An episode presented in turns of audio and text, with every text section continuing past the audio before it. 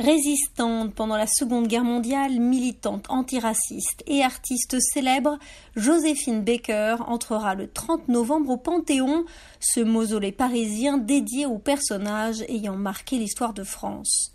Joséphine Baker n'est que la sixième femme à y être inhumée et la première femme noire. Née dans le Missouri en 1906 dans un milieu très pauvre, Joséphine Baker fuit le domicile familial en suivant une troupe de vaudeville noirs. Remarquée par un producteur, elle part pour Paris où à 19 ans elle devient une star de la Revue Nègre, spectacle musical qui a contribué à populariser en France le jazz et la culture noire américaine.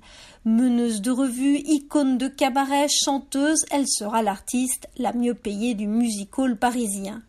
Dès 1939, elle s'engagera dans la résistance dans l'armée française.